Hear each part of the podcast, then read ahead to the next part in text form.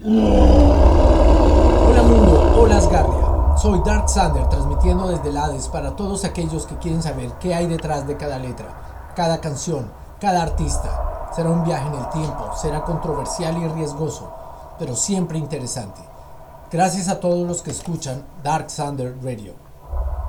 Hola mundo, hola Asgardia, soy Dark Sander. Hoy nos convoca un fenómeno musical que nace desde los campos de algodón al sur de los Estados Unidos durante la época de la esclavitud. Se llama blues, que en inglés puede ser azul o melancólico.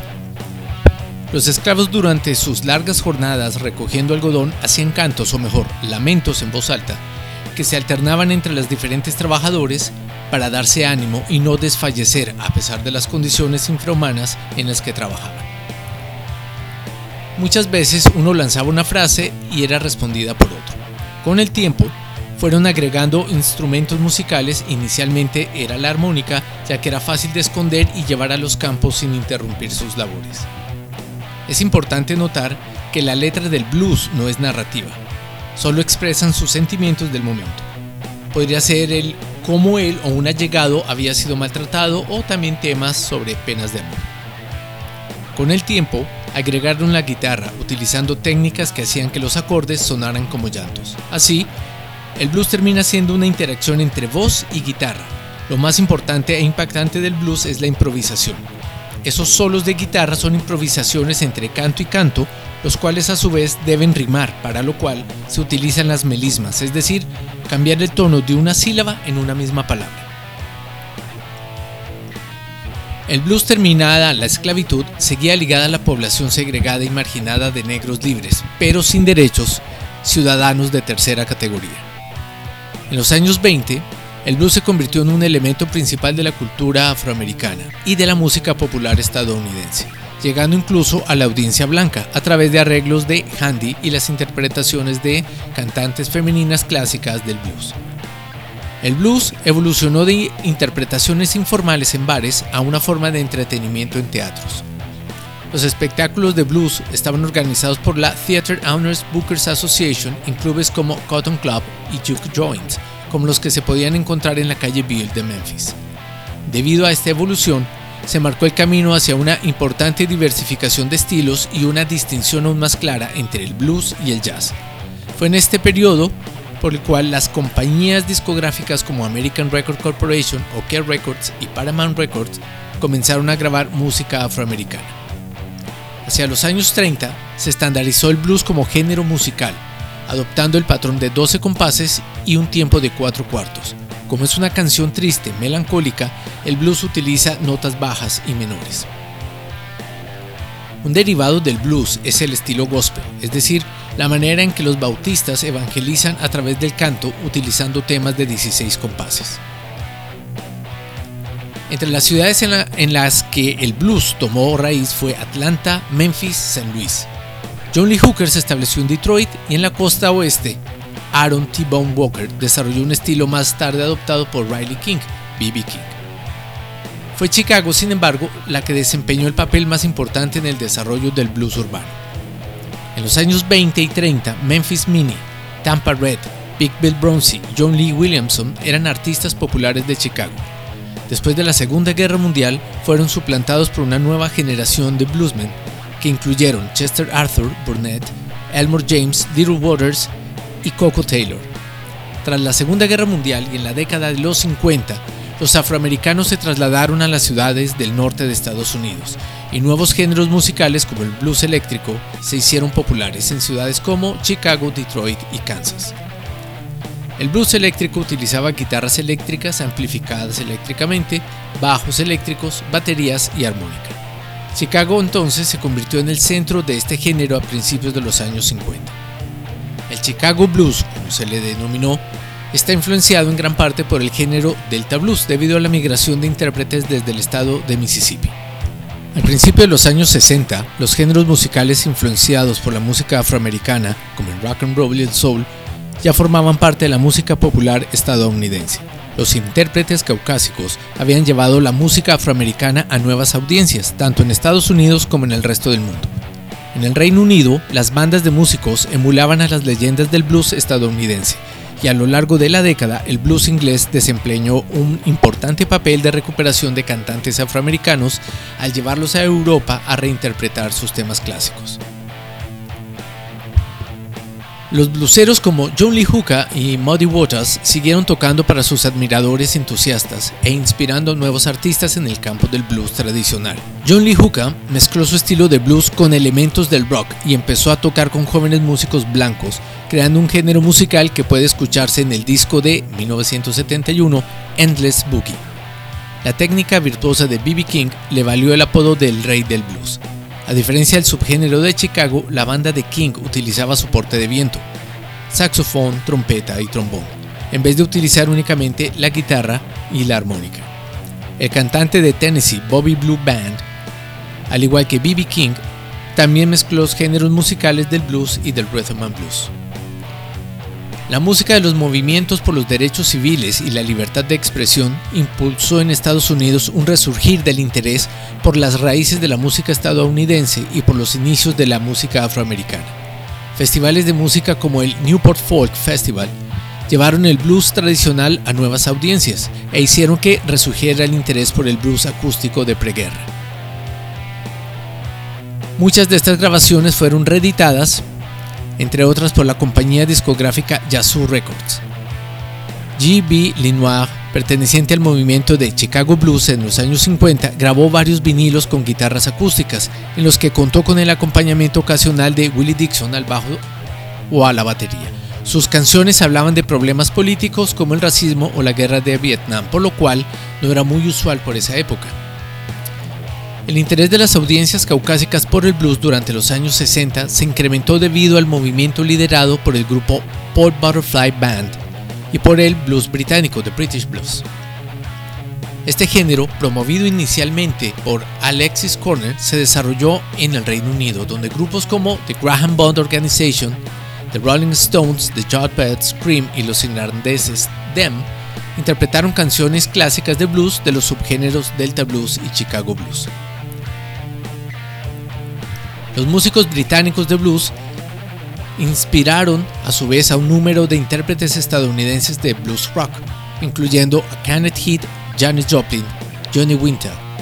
Gran parte de los primeros éxitos del grupo británico Led Zeppelin fueron tributos a canciones tradicionales del blues, por lo que no es raro si tomamos en cuenta que su guitarrista Jimmy Page provenía de los Yardbirds. Un intérprete de blues original de Seattle, Jimi Hendrix, fue una rareza en su campo por aquellos tiempos, un negro que tocaba rock psicodélico. Hendrix fue un guitarrista virtuoso y un pionero en el uso de la distorsión y la retroalimentación en su música. A través de este y otros artistas, la música blues influenció el desarrollo de la música rock. Como aparte, en 1970 el trío Manal estableció en Argentina las bases del blues en español influenciado poéticamente por el tango y la generación beatnik.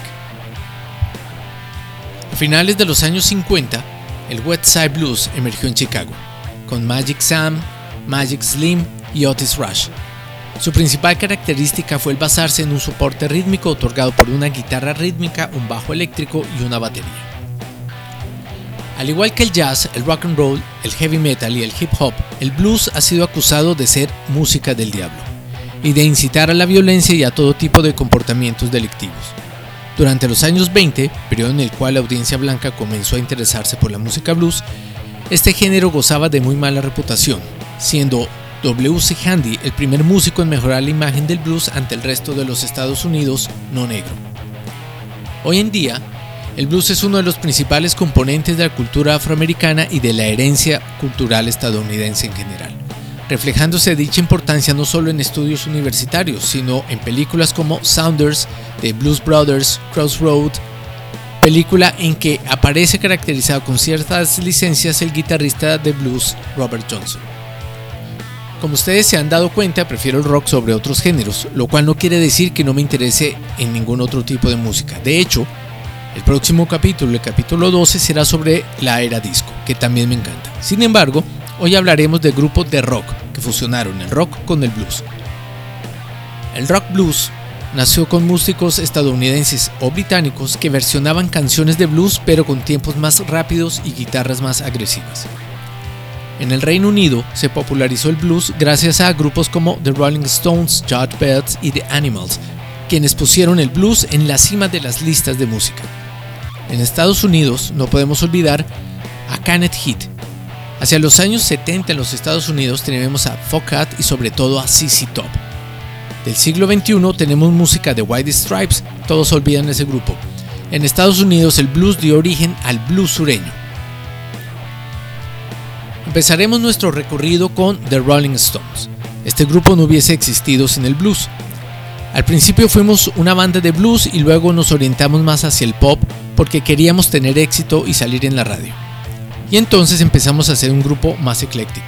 A pesar de esta declaración de Mick Jagger, el grupo tiene tan metido el blues en sus venas que muchas veces es difícil identificar si esa canción es o no es un blues. El oyente habituado a los sonidos negros tendrá menos dificultades. Un consejo, para los que duden, cuando es un blues de pura cepa, los Stones suelen recurrir a la armónica. Como anotamos, este grupo consolidado desde 1962 tiene muchas canciones en blues. Hoy nos fijaremos en Shake Your Hips de 1972.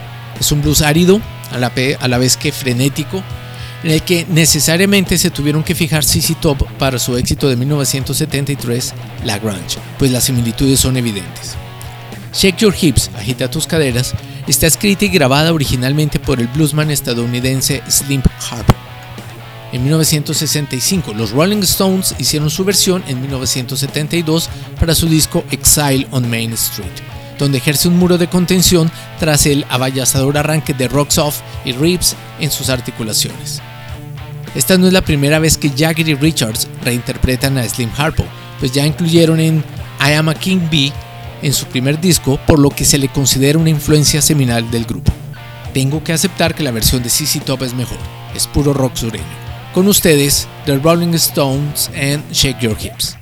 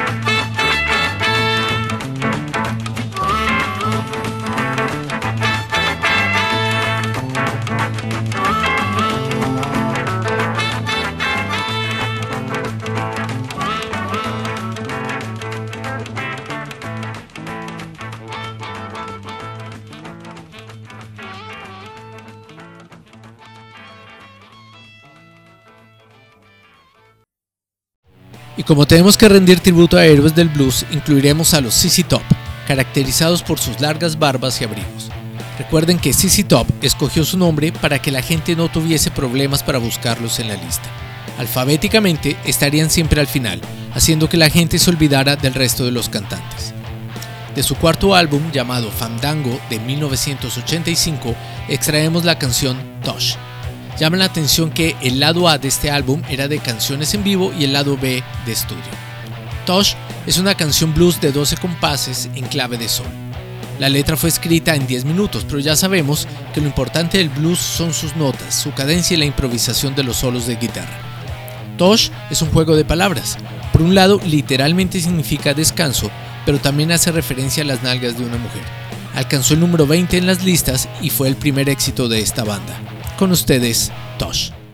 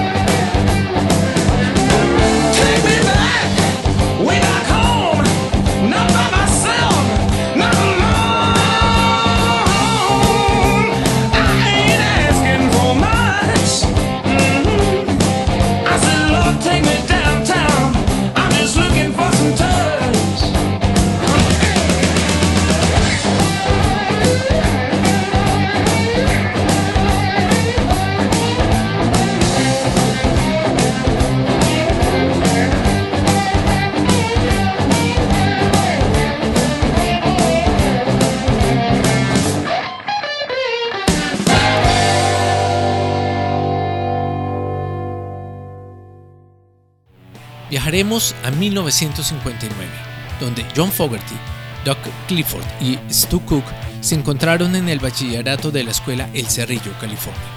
Formaron una banda llamada The Blue Velvet, obviamente juego de palabras. En 1964, el hermano mayor de John, Tom Fogerty, se une a la banda y firman para una disquera. En 1967, la banda cambia su nombre de Blue Velvet a Creedence Clearwater Revival. The Credence, el mejor amigo de Tom, Clearwater de una cerveza y Revival por el nuevo compromiso del cuarteto. De este grupo seleccionamos Fortunate Son, canción extraída del álbum Willie and the Poor Boys de 1969. Se convirtió en la canción más representativa del movimiento antibélico por la guerra de Vietnam narra los pensamientos de un hombre que está siendo reclutado para la guerra de Vietnam y que no es hijo de un senador, millonario o militar y por tanto no es un hijo afortunado. Con ustedes, Credence.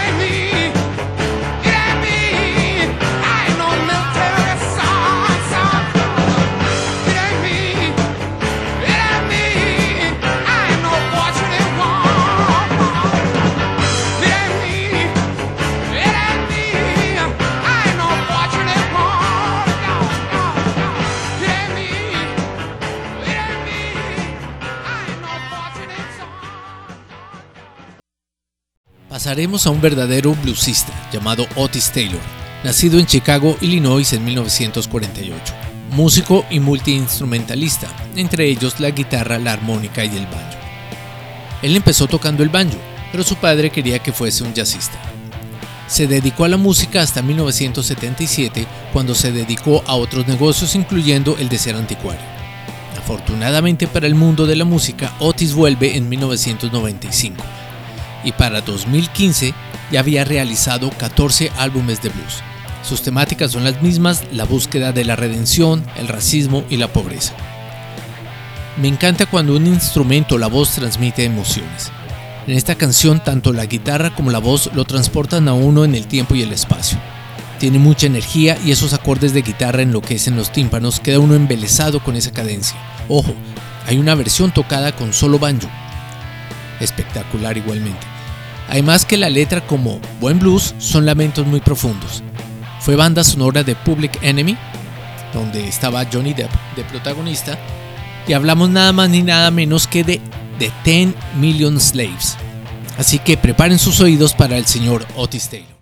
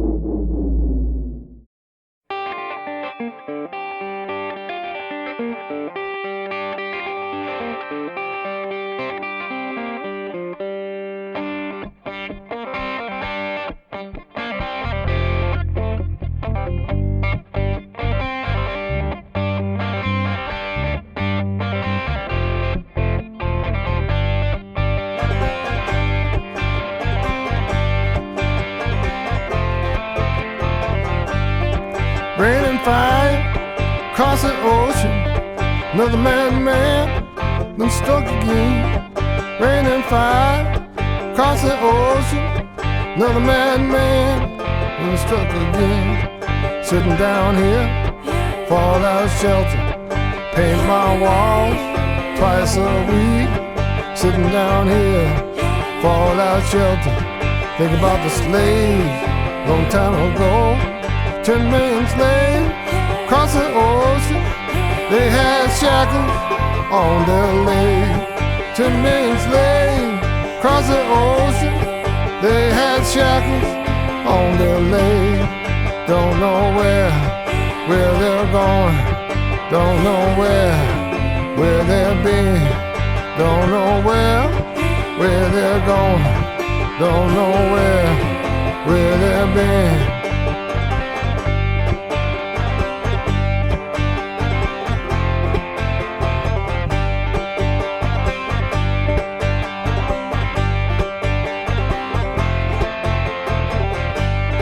Sun goes out, you'll be standing, you'll be standing by yourself. Sun goes out, you'll be standing You'll be standing by yourself. Ten slaves cross the ocean. They had shackles on their legs. Ten million slaves cross the ocean. They had shackles on their legs. Don't know where, where they're going. Don't know where, where they've been. Don't know where, where they're going don't know where, where they've been.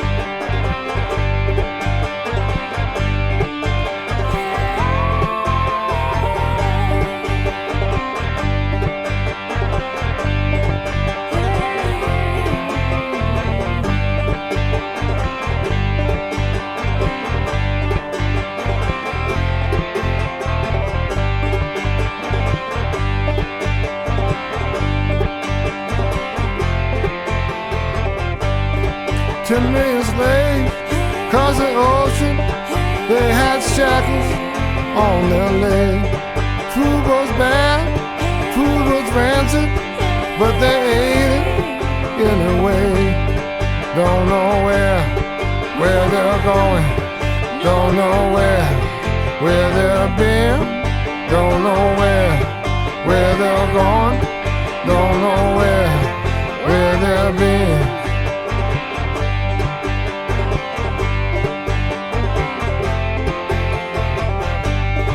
Some go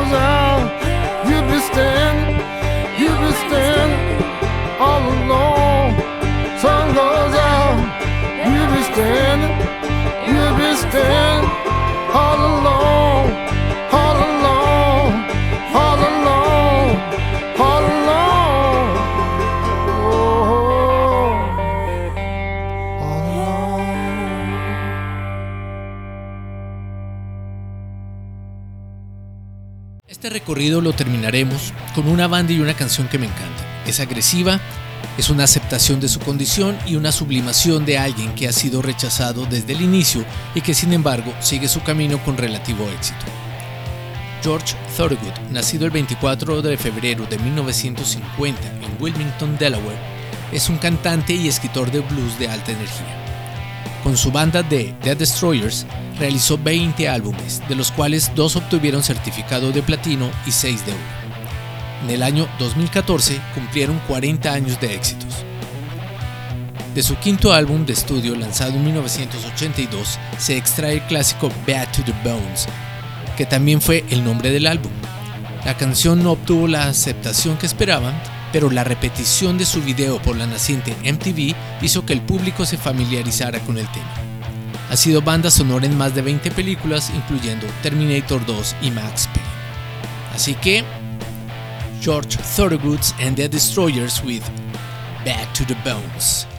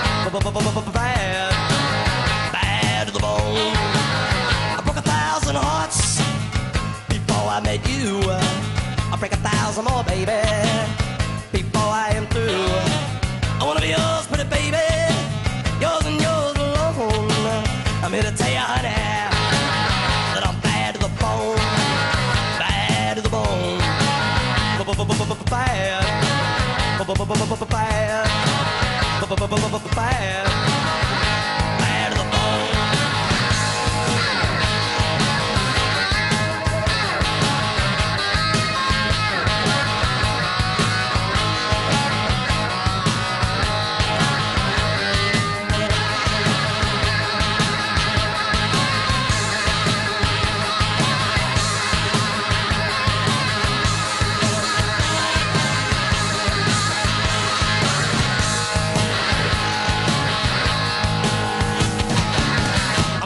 woman beg, and I make a good woman steal.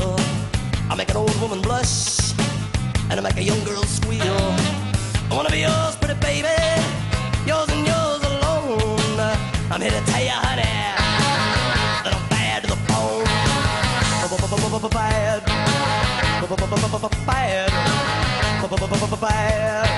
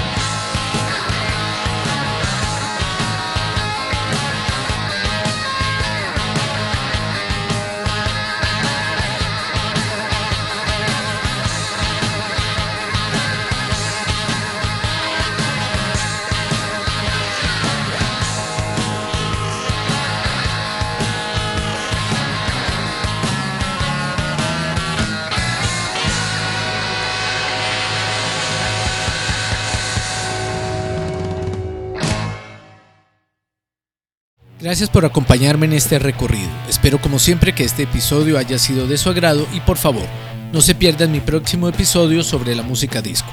Volveré al Hades hasta ese nuevo momento y recuerden, si les gusta mi canal, por favor ayuden a difundirlo. Hasta una nueva oportunidad, mundo. Hasta luego, Asgardia. Gracias a todos aquellos que soportaron el viaje, esperando no tengan efectos secundarios por el desplazamiento espacio-temporal. Volveré al Hades, esperando volver a transmitir. Hasta otra oportunidad, mundo. Hasta luego, Asgardia.